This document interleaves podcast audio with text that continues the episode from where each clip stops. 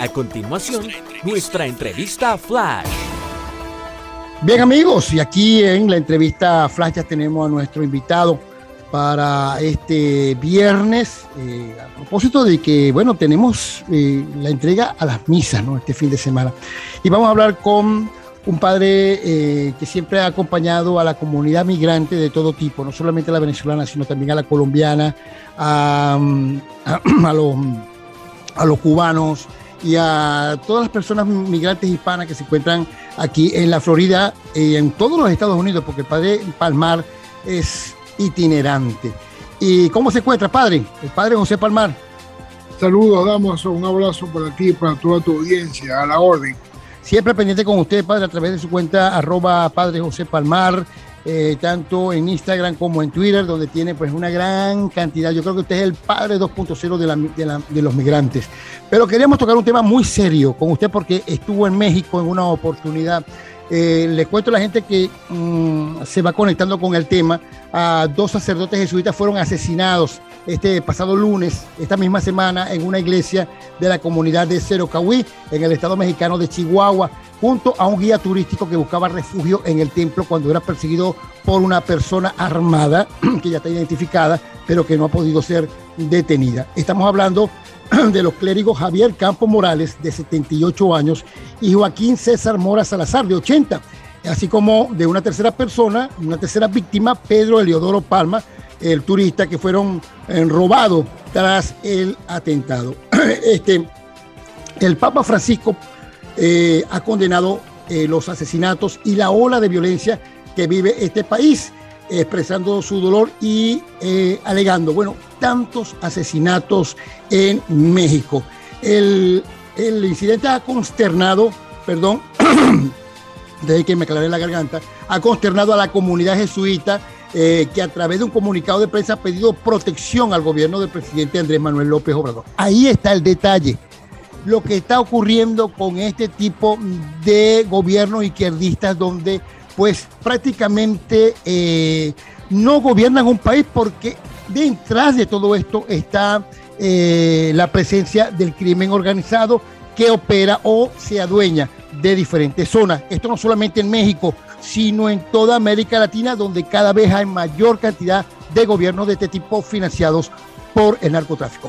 Padre, ¿qué nos puede decir de esto usted que vivió en carne propia esta situación en México? Hace cuatro años y medio aproximadamente, yo sufrí esta situación de sicariato y de crímenes allí en México. En este caso le tocó lamentablemente a dos misioneros jesuitas ya longevos, ya misioneros que estaban casi para regresar a sus comunidades de origen, el padre Javier Campo y el padre Joaquín Mora, junto con este laico comprometido que servía de guía turístico, llamado Pedro Palma. Todo indica, Damaso, que los mismos que asesinaron a Raúl Naranjo hace cuatro años y medio es la misma banda que ha asesinado a estos dos jesuitas. La banda que lideriza, alias el Chueco. Estamos hablando del narco que está vinculado al cartel de Sinaloa, José Noriel Portillo Gil.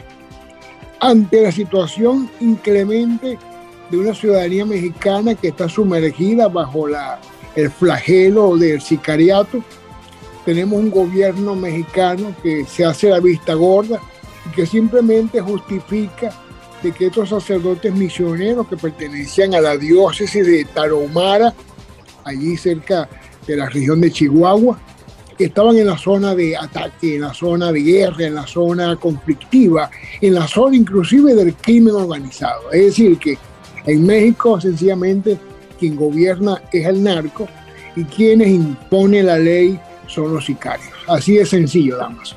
Ahora, em, en una oportunidad usted vivió una mm, terrible experiencia de persecución eh, la salida que tuvo justamente fue eh, huir hacia, hacia, adelante, hacia los Estados Unidos en todo caso, y donde ya conocemos esa historia. Pero ¿por qué esta situación? ¿Por qué esta persecución a, los clérigos, a los curas, a los, a los párrocos? En México todo aquel que de resguardo, protección, amparo, apoyo a los que estén persiguiendo los, los narcos, sencillamente es objetivo de muerte. Es decir, allí no hay que tener ninguna situación conflictiva con los narcos traficantes, simplemente pues estaban detrás de este sujeto guía turístico porque querían asaltar un grupo de, de guías que de la zona, ahí estamos hablando de esta serranía de Tarahumara, y por supuesto eh, el que no se deje atracar, el que no se deje robar, el que no se deje vacunar, el que no se deje chantajear, el que no se deje extorsionar, sencillamente es objetivo de muerte. Y todo aquel que le dé apoyo a los sujetos que están persiguiendo los narcos, las bandas criminales, pues sencillamente ellos también son objetos de muerte. Es decir, lo que pasó conmigo ahí en México, Raúl Naranjo me dio cobija, me dio hospedaje, me dio comida, me atendió y eso pues enfureció a los carteles de la droga de Venezuela junto con los de México y se dio entonces el sicariato Raúl Naranjo, que en realidad ese crimen era hacia mi persona. Lamentable esa situación. ¿Cree usted que este auge que está tomando nuevamente la izquierda en América Latina, esté el peligro latente de esta narcojusticia, de esta manera cómplice de manejar con mano izquierda este tipo de asesinato?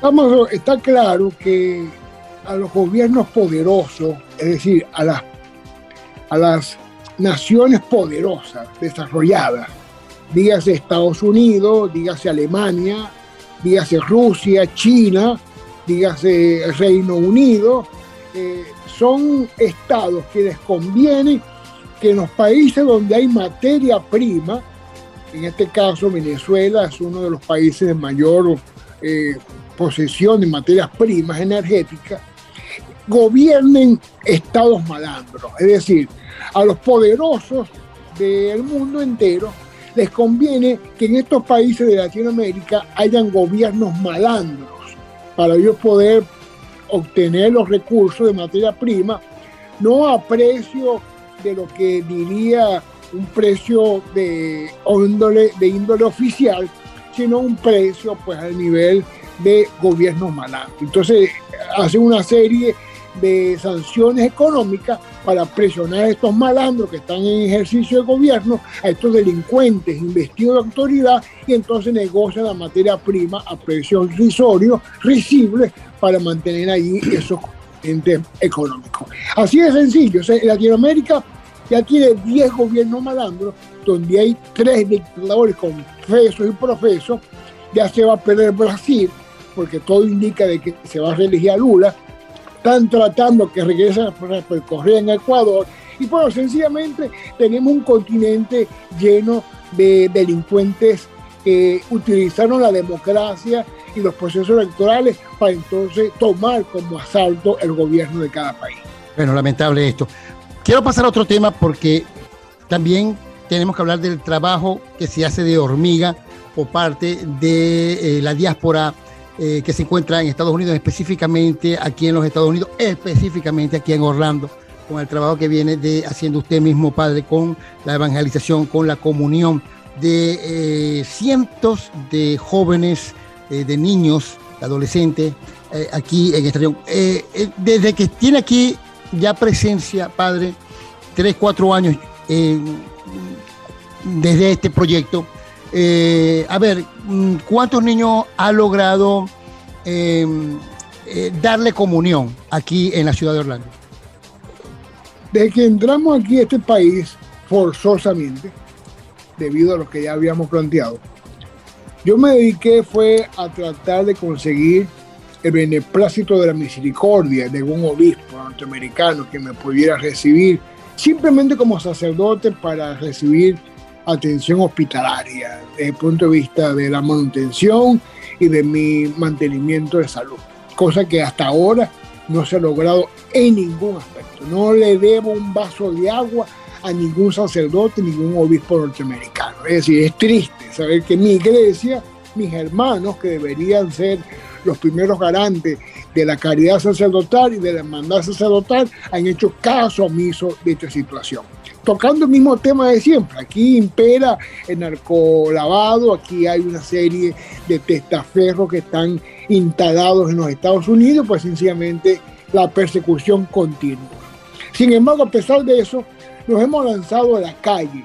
Me he convertido, Damaso, un sacerdote de la calle, un sacerdote migrante, como tú lo dijiste perfectamente, en carácter de itinerario.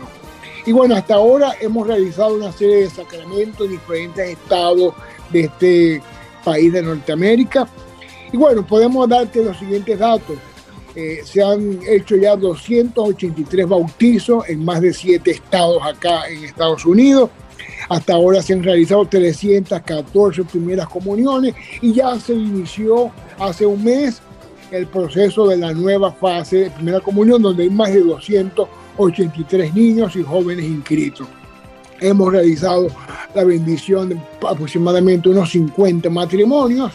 Hemos realizado la bendición de más de 180 hogares y hemos bendecido establecimientos comerciales y de emprendimiento laboral que superan ya los 400 acá en los Estados Unidos. Es decir, he atendido a la gente, he atendido a los enfermos, hemos hecho casi 87 visitas a hospitales para atender enfermos terminales y hemos realizado la comunión y la confesión a cientos de enfermos en sus propias casas. Es decir, no me he detenido a esperar que un obispo de manera burocrática me atienda, porque sencillamente la necesidad del pueblo venezolano cuando llega a Estados Unidos no solamente es material o económica, sino también es espiritual y para eso estamos aquí.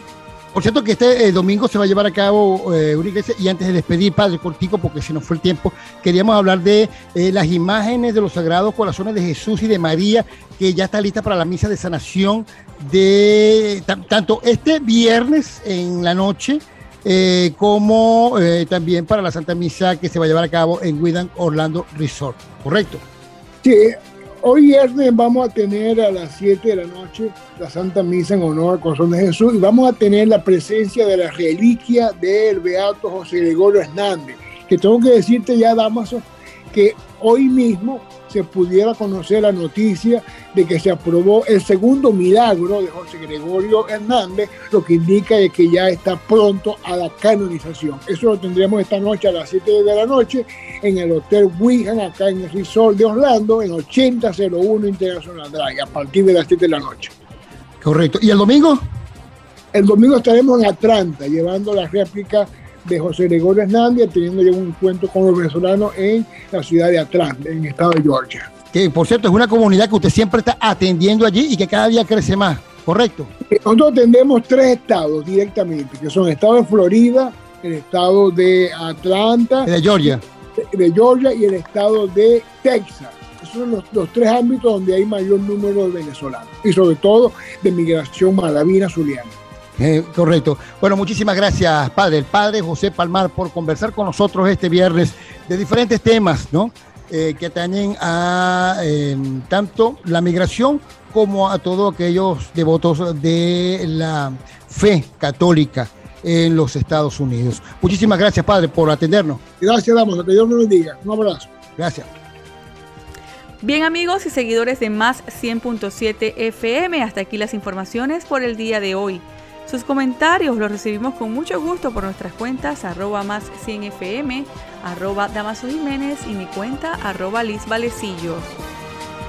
Hasta el próximo lunes. Muchísimas gracias por su sintonía.